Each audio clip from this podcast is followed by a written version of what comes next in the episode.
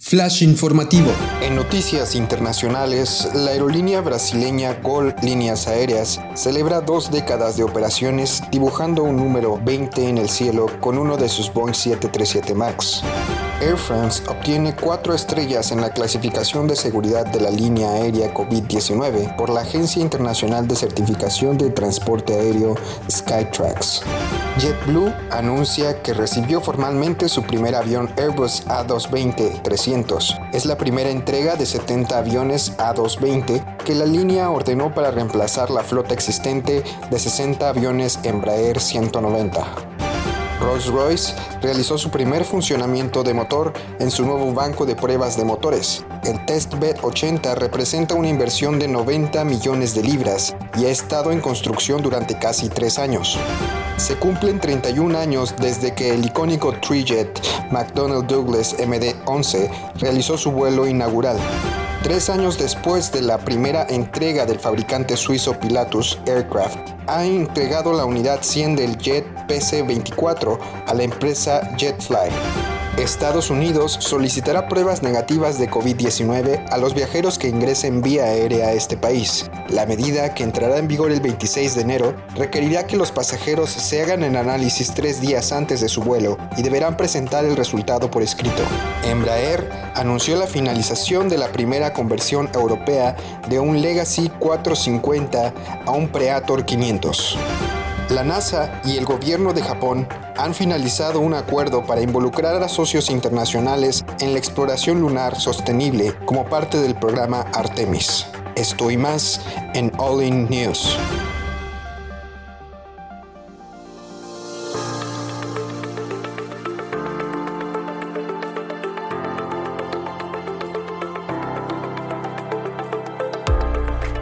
Estás escuchando All In News el resumen semanal de noticias de aviación en español. Mantente informado en los temas más relevantes de la industria aeronáutica, nacional e internacional. Bienvenido y gracias por escucharnos. Hola, ¿qué tal? Buen día. Gracias por sintonizarnos a este podcast eh, de resumen semanal de noticias de aviación, eh, tu podcast confiable, informativo. Eh, el día de hoy me encuentro su servidor Héctor Rodríguez, Cristian Montes y Luis Lozano. Les vamos a dar las noticias esta semana. ¿Qué tal, Cristian? ¿Cómo estás? Hola Héctor, muy contento, emocionado aquí de participar en este resumen de noticias con, con lo que a nosotros nos parece importante. Así es, así es. ¿Y qué tal, Luis? ¿Cómo, cómo has estado esta semana? ¿Cómo están, compañeros? La verdad, muy feliz y contento de poder volver a estar aquí con ustedes. Bueno, pues damos eh, por iniciado eh, las noticias. Esta semana eh, yo les traje la noticia de que Gol, una aerolínea muy, muy famosa de Brasil, celebra su vigésimo aniversario. Esta aerolínea empezó en 2021 eh, y siempre ha tenido, ha utilizado una línea de Boeing 737 y eh, me parece eh, interesante decir que celebraron este vigésimo aniversario desde diciembre, desde un mes antes de cumpleaños, el 15 de enero cumplió años, cumplió 21 años, y desde diciembre, desde el primero de diciembre empezó a hacer pruebas con sus Boeing 737 MAX. Tiene una flota de siete aviones MAX. Y desde diciembre, eh, esta es la primera aerolínea que empezó a utilizar otra vez los MAX después de casi 20 meses que estuvieron parados. Y celebraron eh, su vigésimo aniversario haciendo un diseño, ya ves que eh, es muy, muy común que hagan diseños en el aire, hicieron un 20 en el cielo, aprovechando de que tenían que hacer pruebas para volver a, recertificar su flota de, de 737 MAX. Y bueno, si vemos hacia atrás, esta, esta aerolínea siempre ha tenido flotas eh, de 737. El primer vuelo de esta aerolínea fue en el Aeropuerto Internacional de Brasilia el 15 de enero del 2021 y bueno, desde entonces eh, se ha cambiado bastante, digamos, el mercado brasileño. Antes la TAM no existía, tampoco Azul, y había otras dos, eh, otros dos operadores como Varig y TAM que eran importantes en su tiempo. Y bueno, desde entonces eh, Gol adquirió la primera, Barig, con su programa de, fidelización y TAM, pues como sabemos, decidió fusionarse con LAN Chile y bueno, ahora es la TAM. Y, también creo, que cabe recalcar aquí que, la apuesta que ha hecho Gol al, mercado de bajo costo en Brasil, pues, pues viene como a, reforzar todo este, este nuevo modelo, como bien, como bien dice Sector. O sea, eh, Gol ha, superado varias crisis eh, financieras importantes y, va, a, va por esos mercados que pues esta grande Varig que, pues, era un monstruo, dejó ahí eh, en medio y un montón de pasajeros pues disponibles, ¿verdad? Entonces, realmente Gol eh, se, ha, se ha venido como fortaleciendo en los últimos años y pues hoy por hoy es esta gran aerolínea ya en, en, aquel país, ¿verdad? Sí, es enorme. De hecho, estaba viendo eh, los números. Dice que esta aerolínea ha transportado más de 459 millones de pasajeros, que esto sería el doble de la población brasileña en estos 20 años. O sea, realmente eh, dice que eh, están, están muy orgullosos, digamos, ya de, del tamaño que tienen a nivel Latinoamérica, ¿no? Em, ahorita en este momento tiene una flota de 127 Boeing 737 y siete de estos, o sea, 120 son 737 normales y siete de estos son 737 eh, MAX. Eh, es importante recalcar que eh, ellos van a estar haciendo, tienen contemplado hacer 1100 horas, casi un poco más de de mil vuelos en este, en este mes de enero con el MAX, con estos siete aviones. Y también me parece eh, interesante decir que únicamente están utilizando este modelo MAX para aviones regionales dentro de Brasil.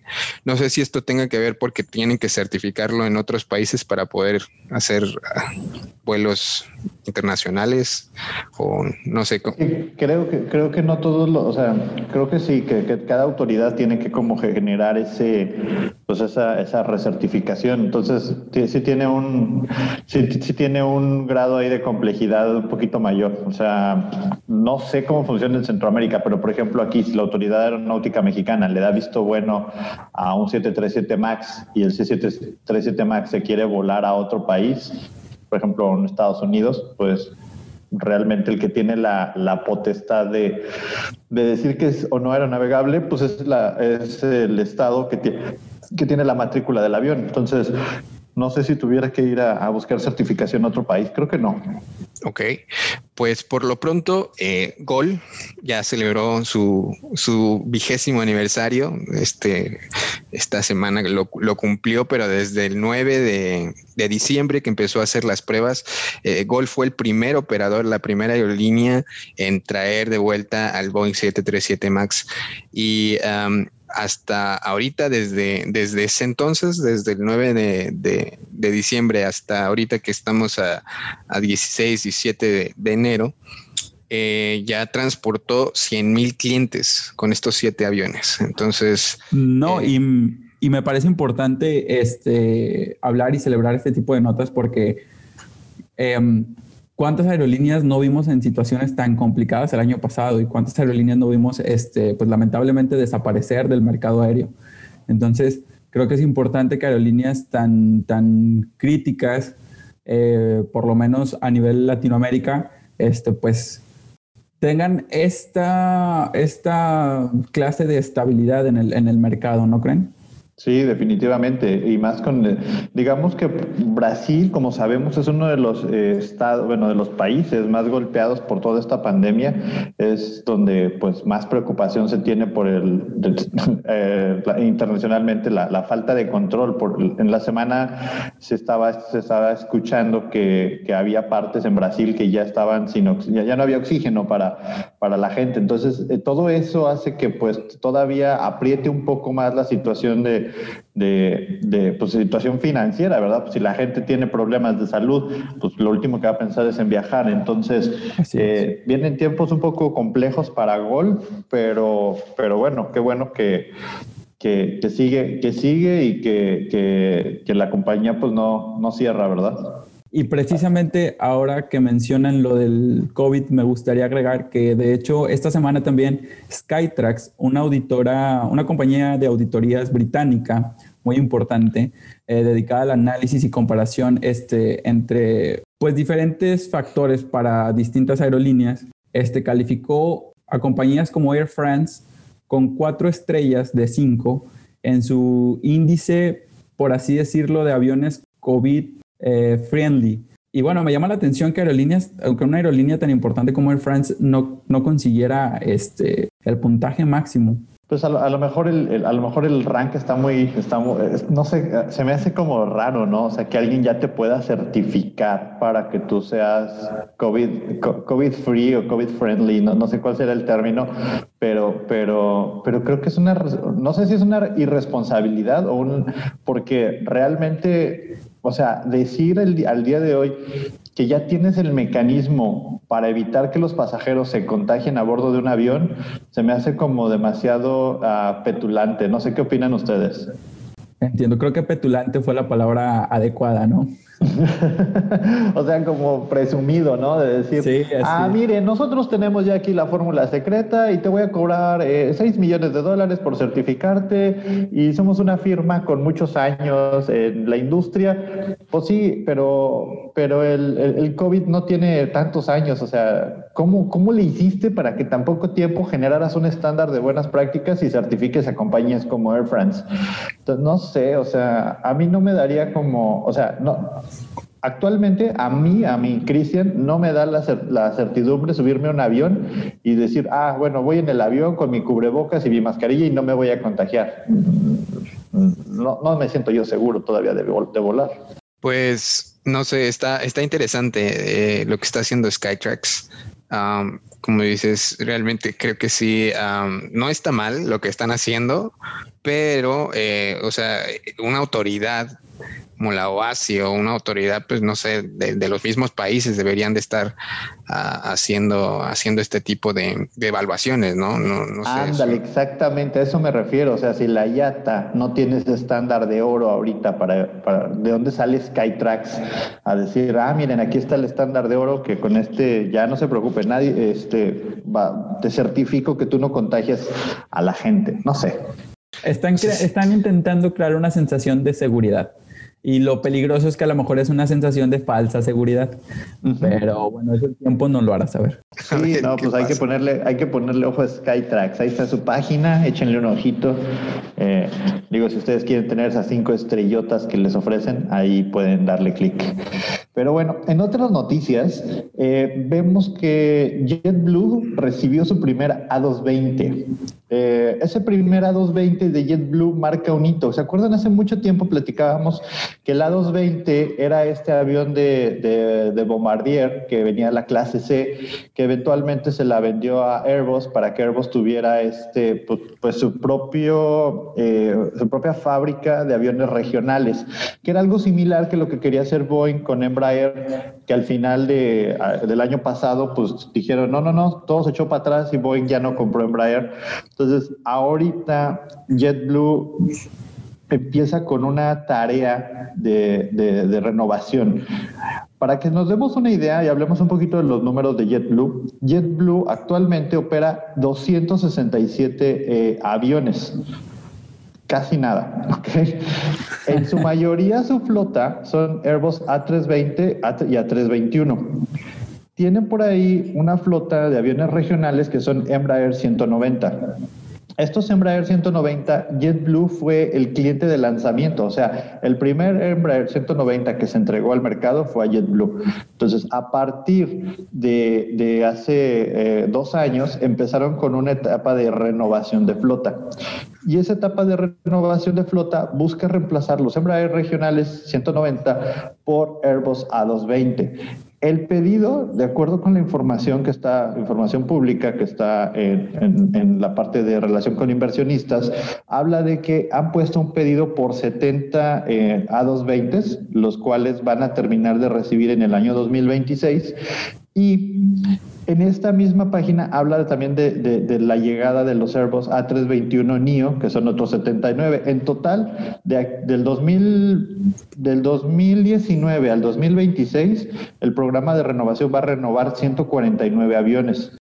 Eh, JetBlue eh, es una de las empresas también de bajo costo que opera eh, en Estados Unidos, que ha, sorteado muy bien la época del COVID. Si vemos un poquito los números y vemos los resultados históricos de, de, los últimos seis meses, pues se mantiene con finanzas bastante positivas a pesar de todo lo que está pasando. O sea, es una empresa que ha sabido administrar muy bien sus, sus, sus costos y que esta, este plan o este programa de renovación se mantiene a pesar de toda la situación que está ocurriendo alrededor. Entonces, pues bien por JetBlue que, que, va, va, va a traer pues estos, estos equipos que son pues, muchísimo más eh, eficientes en temas de combustible y pues que obviamente como son nuevos pues empiezan a, reducir los costos de mantenimiento porque los Embraer 190 pues realmente ya eran aviones que, que, no, si bien no viejos, pero que ya empiezan a requerir con los años pues mayores eh, costos de, de, mantenimiento. Estos aviones, uh, los A190, eh, tienen que más de 15 años siendo utilizados? Eh, el primer vuelo de estos aviones fue en 2002 y ah, introducido en 2004. Entonces, de 2004 para acá, pues estamos hablando de casi, ¿qué? 16 años. Sí, sí, más o menos. No son aviones tan requete viejos, pero pues... Pero pues, pues el A220, el A220 ya es una opción que lo supera en, vaya, que puede transportar mayor cantidad de pasajeros en un mayor rango y con una eficiencia superior de combustible, ¿no? Entonces eso encaja totalmente mejor con el modelo que buscan las aerolíneas hoy en día. Claro, y tienes toda la razón, porque un Embraer 190 en la configuración de, que tiene actualmente JetBlue son 100 pasajeros versus el A220 que le caben 140 pasajeros. Eso lo pone casi a la par de una 320. Entonces, sí, es más por menos, ¿no? Eso es correcto, sí. Es más claro. menos. Y bueno, eh, hablando ahorita de, aviones Airbus, esta semana se hizo el lanzamiento, se encendió el primer banco de pruebas más grande del mundo de Rolls Royce. Llevan tres años haciendo este banco de pruebas. Y eh, hablando del Airbus, se utilizó el primer la primera prueba que se hizo este, en, este banco fue con un Trent WB, este motor eh, WB97, que se utiliza normalmente para alimentar a los Airbus A350. Este, este banco de pruebas, aparte de ser el más grande del mundo, representó una inversión de casi más de 90 millones de euros en construcción durante estos tres años. Eh, su nombre es Testbed 80 también eh, tiene muchísima tecnología, eh, está adaptado ya a las nuevas, a los nuevos requerimientos de, los, motores que se están utilizando ya con combustibles más, más eco-friendly. Este banco de prueba es capaz de recolectar 10.000 parámetros diferentes de un motor al mismo tiempo. Estas variables pueden registrarse hasta 200.000 muestras por segundo eh, dice que también ah, alberga una máquina de, rayos X capaz de capturar 30 imágenes eh, del interior de un motor por segundo para que después puedan ser analizadas por los expertos y, verificar con precisión todos los datos este, de los motores. Y, bueno, este, este banco de pruebas está eh, diseñado para, digamos, testear todos los motores que, que actualmente se está utilizando, que están, están eh, digamos, fabricando Rolls Royce. Pero además de esto, este, se está pensando también en el futuro, ya que este banco de pruebas es capaz de mantener un motor de hasta 155 mil libras fuerza de empuje. O sea, eh, un motor de esa capacidad al momento no existe, pero sería capaz de potenciar a un Boeing 747 con un solo motor. El solito, sí, exactamente era lo que te iba a decir. Pues yo creo que esto nos está diciendo también que pues se está construyendo este, esta celda de pruebas tan grande, porque pues viene el motor más grande. Me imagino que debe haber ahí un secreto bastante bien guardado para poder, eh, eh, para poder justificar esto, ¿no? Porque ¿quién le invierte tanta lana a, generar un, un un banco de pruebas de un motor que ni existe. Entonces, por ahí creo que la tecnología, como dices, nos está llevando al siguiente paso y pues Rolls Royce está adelantando a tener una, pues una celda lo suficientemente robusta para los motores de nueva generación. Así es. Así es. Bueno, y en otras noticias, cambiando un poco el tema, eh, compartirles que esta semana, exactamente el, el domingo de la semana pasada, el 10 de enero, el McDonnell Douglas MD-11 cumplió 31 años desde su primer vuelo. Y me gustaría saber qué opinión les merece este avión, pues tan, tan mítico, eh, de cierta estética, pues este, peculiar ya estos días, porque cada vez este, vemos menos estos trimotores.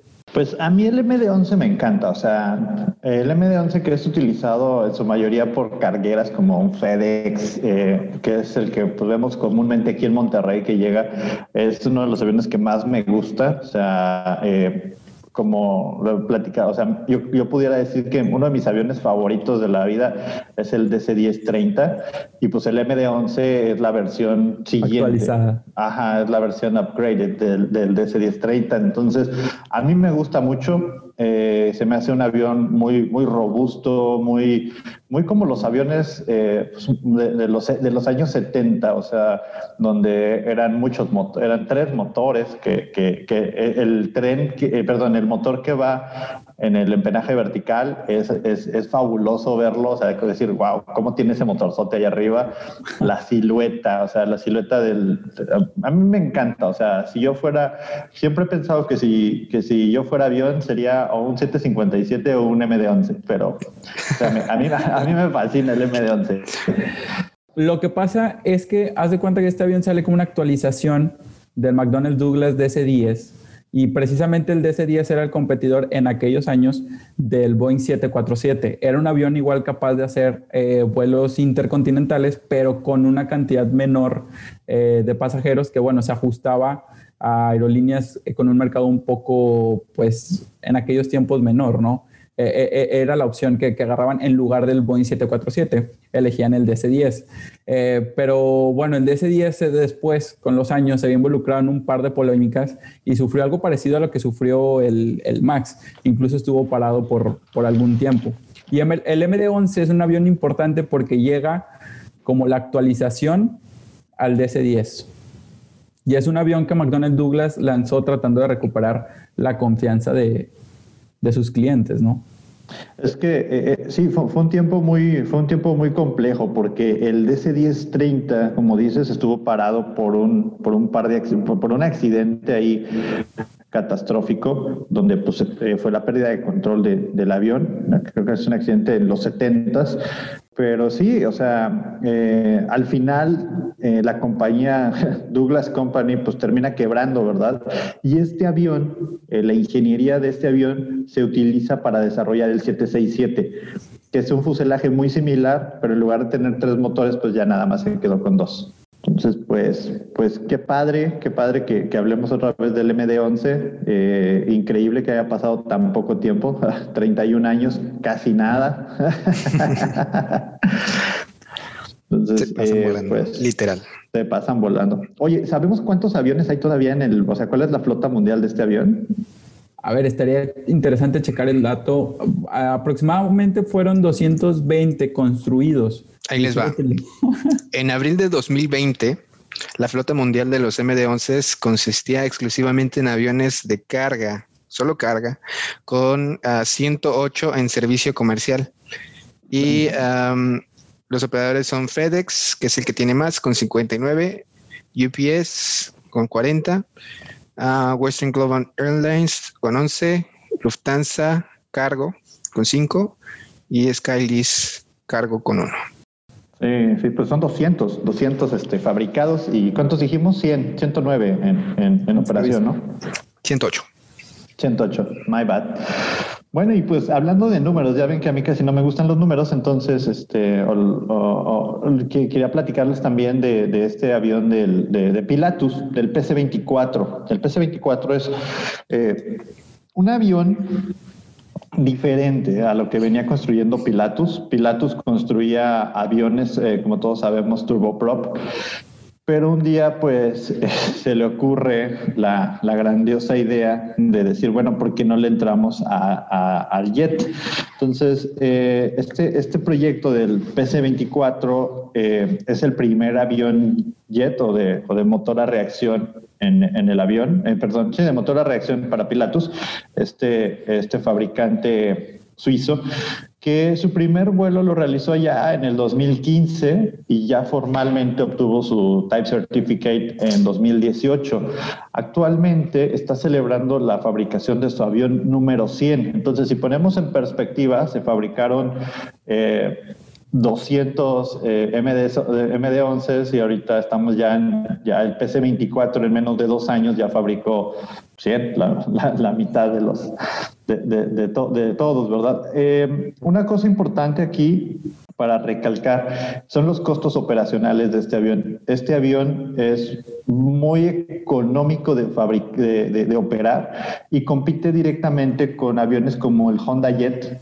Eh, compite también con el, con el Phenom de, de Embraer, con el Phenom, eh, creo que es con el Phenom 300, si no mal estoy. Entonces va buscando como, como meterse al mundo de los, de los jets y pues los costos operativos es lo que, es lo que más les, les vale, ¿verdad? Porque actualmente pues es un avión muy eh, barato de operar en términos de combustible entonces, y es capaz de transportar hasta seis pasajeros, lo cual te deja como un avión eh, jet de negocios chiquito para, o, incluso, pues, sí, si lo quieres ver, hasta, hasta familiar, ¿verdad? es como una, es como si tuvieras una Winstar.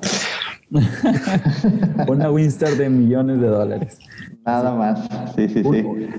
Eh, cuesta 9 millones de dólares. Es una buena pregunta. ¿Cuánto cuesta un avión de estos 9 millones de dólares? Lo cual no lo hace tan caro. Si se, si o sea, para un avión tipo. No, por favor. De hecho, yo esta semana, de esta semana consideré comprarme dos, dos pilates. millones de dólares, una ganga. Bueno, bueno, estamos hablando de aviación, o sea, para que se den una idea, o sea... Pues bueno, vamos a ver cómo le va el Pilatus PC-24 en el, en el mercado de, de, aviación ejecutiva, ¿no? Pues ya tiene, ya va a cumplir cuatro años, ¿no? Desde que se certificó. Sí, es poco tiempo, es un avión relativamente joven, relativamente joven. Ya tengo por aquí el costo del Honda Jet, son 3.6 millones de dólares y hay construidos 130 aviones al día de hoy. Bueno, pues está, está más caro. Sí. Bueno, pero, pero, al Honda Jet sí nomás le caben cuatro pasajeros. Mm, ahí, ahí está el detalle. No te puedes llevar el perro en el Honda Jet. De acuerdo, de acuerdo. Miren, mejor platíquenme de, de, las restricciones que, Estados Unidos este, pondrá con, con, esta nueva cepa del COVID. Bueno, bueno, bueno. Eh, eh, Estados Unidos publicó eh, esta semana que a partir del día 26 de enero vamos a tener que estar cubriendo unas nuevas restricciones para poder entrar a ese país. No solamente necesitas visa, no solamente necesitas pasaporte, ahora también necesitas un documento escrito que afirme que tú en, los que, en las últimas 24 horas te hiciste una prueba, eh, de estas pruebas que le llaman PCR, y que valide que tú no tienes COVID, o sea, que, que, no has adquirido y que estás libre de COVID para que tú te puedas subir al avión porque actualmente, a partir, como les dije, del día 26, las aerolíneas te van a pedir este documento previo a abordar. Y tú vas a tener que llenar una declaratoria como la que llenas cuando haces el cuando vienes de Estados Unidos y tienes que llenar una, una declaración de, de, aduana, una declaratoria donde tú no has estado expuesto a, a contagios, no estuviste en una fiesta, no estuviste con mucha gente. Hay una, una, serie de cosas que tienes que poner. Y las empresas, las aerolíneas que operen vuelos hacia Estados Unidos deben de guardar la información por al menos dos años. Esto tiene consecuencias de una manera legal, porque si alguien falsea declaraciones en esa nota y, y hace un contagiadero, realmente sí puede ser eh, una persona que pueda llegar a tener este, le dicen, eh, no sé si son demandas o una persecución legal por parte del gobierno de los Estados Unidos en su afán de tratar de contener eh, pues estos pues, pues, brotes masivos, ¿no? Y que van a ayudar a tratar de, minimizar o de contener los contagios a bordo de los aviones. Que yo les digo, y lo que platicábamos al principio del podcast es, me parece un poquito, con lo que decías, que es esta compañía de Skytrax, ¿no? Que a mí me parece un poquito irresponsable decir que con eso lo van a hacer, y me parece un poquito... Eh, no sé, o sea, la, medida e, esta que está poniendo Estados Unidos se me hace que de todos modos no resuelve nada, porque una persona que se hace una prueba 24 horas antes y en el trayecto se sube un taxi donde se sube una persona con COVID. Claro. Pues, no, y además arregla mucho. Complica los procesos bastante. O sea, ya, ya habíamos visto esto desde la semana pasada. Platicamos que Canadá, Reino Unido, yo esta semana también lo vi en Australia, que también está eh, tomando medidas muy parecidas, pero va a ser muy complicado. O sea, ya de por sí, eh, mis, mis papás, por ejemplo, se hicieron una prueba y se lo dieron como en cinco días. O sea, se tardan a veces mucho en darte los resultados, ¿no? Vamos a pensar realmente, existen las instituciones para que estén haciendo tantas pruebas tan rápido y, que sean, o sea, que sí sean pruebas confiables y que te las puedan entregar en el tiempo que necesitas. Es que, es que yo creo que ese es el problema o, la, la, oportunidad, ¿verdad? Imagínate la gente que tiene la capacidad de poner un laboratorio. Hoy, amigos, laboratoristas químicos, QVPs y todos ustedes, tienen la oportunidad de hacer dinero porque pones un laboratorio de esos de pruebas, no sé, cerca de un aeropuerto pues toda la gente va y se hace su prueba y tú emites tu documento de que pues tiene o no tiene COVID, ¿verdad? Entonces, a lo mejor, y, también creo, Héctor, que, que, se van a empezar a abaratar las pruebas, ¿eh? Por, por, por este tipo de requerimientos, porque pues, pues una prueba actualmente cuesta alrededor de los cuatro mil pesos. Sí, tres, cuatro mil pesos. Oigan, y pasando a una noticia un poquito menos, menos eh, embichada, hablamos eh, de, este, de, una modificación que están haciendo en Embraer. Embraer desarrolló hace un par de años un avión que, llamaron el Legacy 500 y el Legacy 450. Estos aviones, eh, pues son aviones de, vamos a llamarle medium, medium size, o sea, son aviones, son jets medianos de negocios, donde se puede transportar entre, depende de la configuración, seis, nueve pasajeros, o sea, no, no son tan grandes, pero son aviones que, que son, pues, pues de buen nivel, ¿verdad? Entonces, ellos generaron, ellos desarrollaron este Legacy 450 y el Legacy 550 que pues comercialmente se conocieron como el como eh, perdón, sí, sí, sí, el, Legacy 500, que es el, que es el Embraer 450 y el, y el 550. Entonces, para que estos aviones pudieran tener una mayor autonomía, se desarrollaron dos nuevos aviones, variantes de estos dos, de este Legacy del 450 y del 550, y se les cambió la designación y se les puso que van a ser eh, el nombre comercial, se llamaron como Predator 500, Predator, Predator 500 y Predator 600. Lo único que cambia entre estos dos es que les agregaron tanques de combustible. Modificaron el avión para ponerles tanques de combustible y que el avión pudiera volar más lejos. Obviamente también tiene algunas modificaciones de aviónica y todo lo demás, pues porque es una modificación bastante compleja, no es no es, no es como ponerle un tanquecito. Entonces, la nota nos habla de que, pues, eh, en, París, en, las instalaciones de Embraer, en, no sé cómo se pronuncia, Le Bouillet, París, em, se hizo la primera modificación de un Legacy 450 a convertirlo en un Predator 500 donde estas, durante estos el proceso de modificación, como les digo, cambiaron eh, pues tanques de combustible, ah, reforzaron alguna, algunas partes de la estructura, eh, se cambiaron los winglets, porque los winglets se tienen que hacer un poquito eh, pues diferentes, porque pues, el ala se flexiona diferente, y, y aumenta la capacidad, un, la capacidad de vuelo un 15%. Cuando el avión originalmente volaba 2.900 millas náuticas, ahora va a volar 3.340 millas náuticas, lo cual es pues, pues casi comprarte un avión nuevo con una modificación millonaria. No sé qué valga más la pena, vender el avión o modificarlo, pero, pero bueno, ya en, en, Francia se puede hacer esta, esta modificación, también en Brasil, en Florida y parece que también en Connecticut. Entonces, pues si tienes este avión, puedes modificarlo. no es como que puedas comprar un Predator, o sea, tienes que tener uno para ir a modificarlo.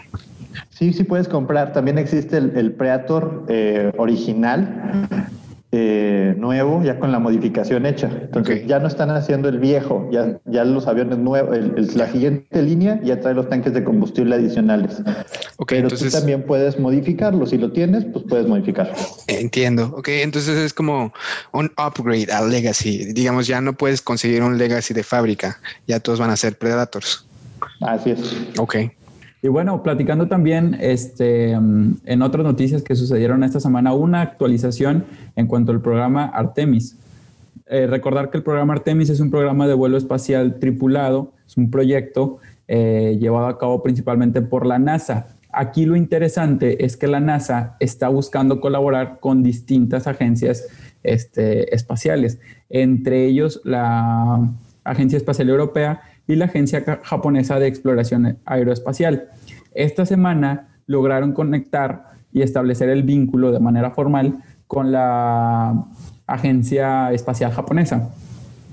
Declaraban, nos sentimos honrados de anunciar este último acuerdo con Japón para apoyar la exploración humana a largo plazo en la Luna y sus alrededores como parte del programa Artemis, dijo el administrador de la NASA, eh, Jim Branstein, y agregó también que el fortalecimiento de estas asociaciones y compromisos internacionales con, el proyecto Artemis pone a la humanidad en un camino sólido para lograr nuestros objetivos comunes de exploración lunar sostenible para fines de esta década. ¿Qué tema, no? El, humano en el espacio. Bueno, pues es que los esfuerzos actuales eh, están muy orientados a alcanzar el espacio y, y pues tener ese control de la, pues yo creo que de la órbita, ¿no? O sea, mucha gente, se me, es algo que platicábamos hace un par de, un par de, ya un par de años con Héctor, era de que cuál era la, cuál era la, la preocupación o la necesidad de acelerar la carrera espacial, tanto que empresas como eh, SpaceX eh, y esta otra de Virgin Galactic estaban, estaban poniendo mucho esfuerzo en hacerlo eh, cuál, era, cuál era ese premio ¿no? que, iban a alcanzar. Entonces, todavía no lo sabemos, pero pues sigue muy fuerte y, y cada vez vemos más noticias al respecto, ¿no?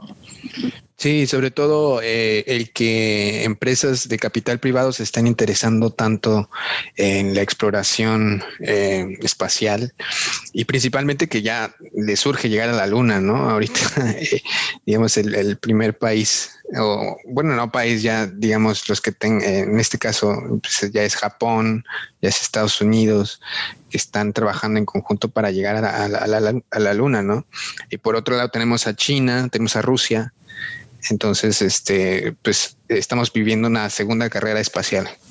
Sí, eh, así lo del fin es tal cual, es una segunda carrera espacial y habrá que estar atentos porque, porque como mencionaban también, eh, las notas, este tipo de notas con respecto a este tema cada vez son más frecuentes, ¿no? O sea, y, pues habrá que estar al pendiente. Vamos a ver cómo se desenvuelve este tema. Bueno, y ya como última nota del día les traigo algo que no sabían hace 10 minutos acerca de, de un aeropuerto en Shanghái que lo convirtieron en un parque, en un parque urbano. Es un, es un aeródromo que existía en Shanghái desde 1920.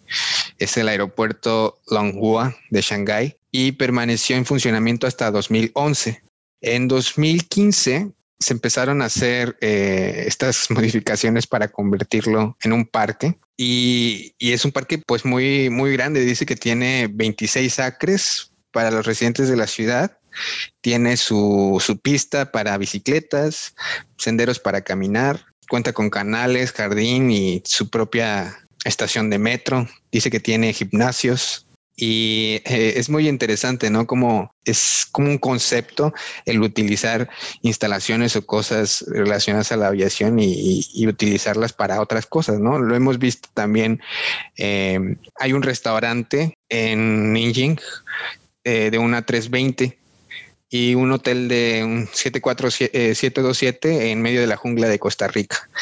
Este también, por ejemplo, hemos visto un este jardín un parque de, flores, el Miracle Garden, este, de un, ah, este no es un avión real, pero es una réplica de tamaño real de una 380. De puras este, flores. De puras flores. Entonces, como que ya es un nuevo concepto, ¿no? El, el, utilizar viejas instalaciones, este, aviones, pues para cosas recreativas o para turismo.